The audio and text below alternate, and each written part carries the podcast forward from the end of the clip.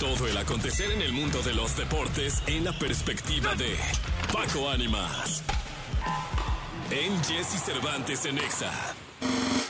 Señoras, señores, buenos días. 7 de la mañana, 42 minutos. El hombre de Tampico, el de Tamaulipas, el hombre que más sabe de deportes, ya en Altamira. El de Altamira, Tamaulipas, mi querido Paquito Ánimas, ¿cómo estás? Buenos días. Excelente día, mi querido Jesse Cervantes. Contento de estar contigo una mañana más con los deportes para platicar de todo lo que ha pasado en el mundo deportivo. Ayer la Comisión Disciplinaria anunció las sanciones de esta jornada. La Femex Food dictaminó que el defensa Wilter Dita eh, debe recibir tres partidos de suspensión luego de ser expulsado en el partido de Cruz Azul contra Tigres, por lo que se perderá el clásico joven este fin de semana ante el América. Eh, ahora el defensa se perdería los partidos de León, América y Chivas de esta fecha doble en la Liga MX. La Federación Mexicana de Fútbol también informó la sanción para el jugador y estableció también que está en investigación Robert Dante Siboldi. Ya ves que hay algunos que aseguran que Siboldi pateó a Adita. Por el momento no hay sanción para Siboldi, el técnico de Tigres, pero eh, continúa la investigación. Bendito fútbol mexicano que nos regala más noticias de todo menos de fútbol. Oye, Paquito, pero cuéntame, ¿qué, cuéntale al público, este asunto, bueno, la máquina va eh, espectacular en este torneo. ¿Qué, ¿Qué, es lo, realmente lo que pasó? Porque yo leí de la suspensión, leí que Siboldi estaba investigado, pero no sé qué pasó.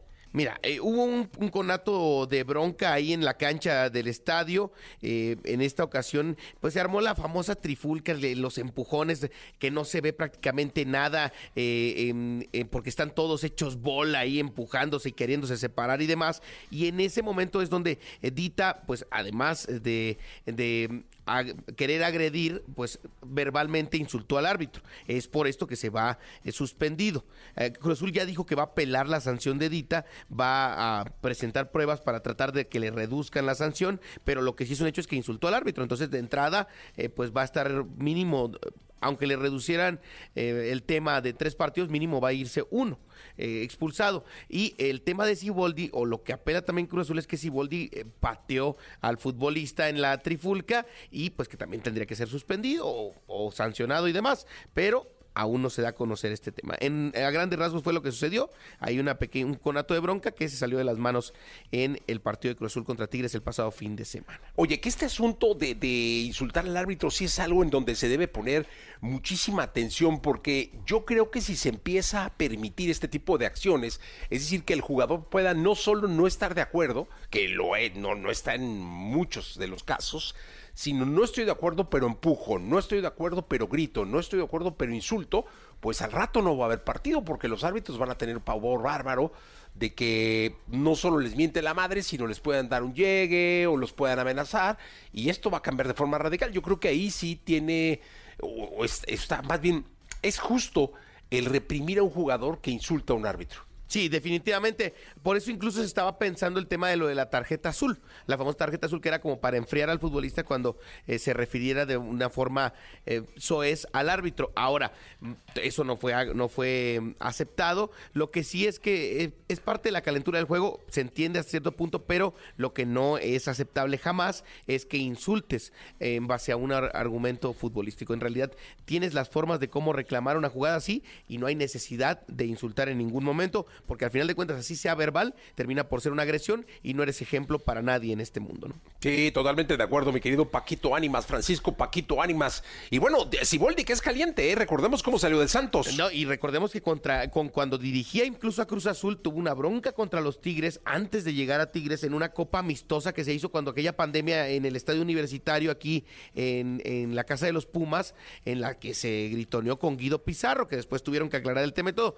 No, hay, no es agresivo a un nivel Piojo Herrera, pero también es de sangre caliente. Acuérdense que también, como tú bien lo mencionas, el tema que tuvo con su auxiliar y demás. O sea, Siboldi no es una perita en dulce para que usted tampoco lo quiera defender. Hoy regresa la Champions, Jesse. Hoy hay partidos de Champions League. El PSV del Chucky Lozano juega contra el Dortmund a las 2 de la tarde. El Inter de Milán contra el Atlético de Madrid a las 2 de la tarde. El Porto juega el día de mañana contra el Arsenal a las 2 de la tarde. Y el Napoli contra el Barcelona. En la segunda de deportes te voy a platicar cómo está la novela de Kylian Mbappé. Tal parece que por fin se le va a hacer al Real Madrid. Y digo por fin porque esta novela tiene más de cinco años. Sí, no, hombre. Y aparte yo creo que en Madrid lo esperan. Y que ahora que esté el estadio al 100, el Santiago Bernabéu, va a ser maravilloso verlo jugar con la camisa merengue. Mi querido Paquito, lo escuchamos en la segunda. Si fueras tan amable, quédate con nosotros, quédate pendiente, Paquito, y contrólame el rockero. Gracias, Paquito, y nos escuchamos en la segunda de deportes en este maravilloso martes 20 de febrero. Son las 7 de la mañana con 47 minutos. Continuamos. Gracias, Paco. Regreso. Todo el acontecer en el mundo de los deportes en la perspectiva de Paco Ánimas. Yeah. En Jesse Cervantes en Exa. Bien, llegó el momento de la segunda, la segunda de deportes con Francisco Paco Ánimas, directamente desde el estado de Tamaulipas. Mi querido Paco, ¿qué nos platicas en esta segunda de deportes? Pues eh, tal parece, empieza a filtrar por medio de varios eh, periodistas eh, del fútbol europeo que Kylian Mbappé por fin ya habría firmado un precontrato o ya estaría prácticamente listo para llegar en junio a el Real Madrid. Recordemos que no renovó con el PSG, no, no quiso hacer la renovación porque quiere estar en el cuadro merengue, al menos es lo que dice eh, los cercanos a Mbappé. Si el Real Madrid cierra el fichaje de Kylian Mbappé, sería la última pieza de un plan que ha desarrollado Florentino Pérez y compañía eh, para dominar el fútbol en lo que resta de la década, ¿no? Con el inminente final de esta serie que, recordemos, comenzó en el 2018, este tema de si Mbappé iba al Real Madrid o no, o sea, ya cumplió cinco años de la especulación de que si Florentino presentó una oferta, que si la rechazó el PSG, que si luego ya no Mbappé no se convenció y demás. Ahora la más, lo más probable es que eh, la llegada del delantero pues sea ya inminente. Actualmente recordemos que está en el Paris Saint Germain y tiene 25 años de edad, aunque ya lo vemos como un futbolista completamente desarrollado. Jesse está en plenitud futbolística, es un hombre que empezó a brillar muy joven.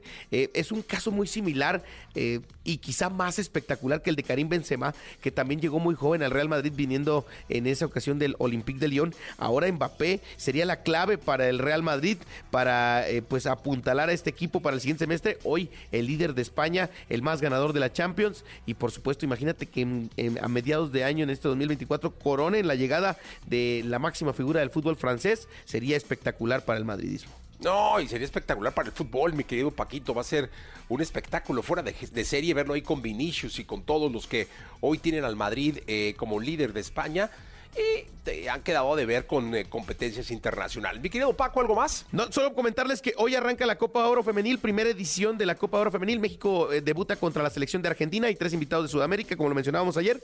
Hoy juega México 6.30 de la tarde. Mañana tendremos todos los detalles de este partido de la selección de Pedro López, que enfrenta a la selección albiceleste. Suerte para las chicas allá en los Estados Unidos. Suerte, mi querido Paquito Ánimas. Hasta el día de mañana se queda con Jordi Rosado y con Manolo Fernández, que eh, estarán con ustedes hasta la una. Yo regreso mañana a las seis. Soy Jesse Cervantes. Pásenla muy bien. Gracias, Paco. Gracias, Jesse.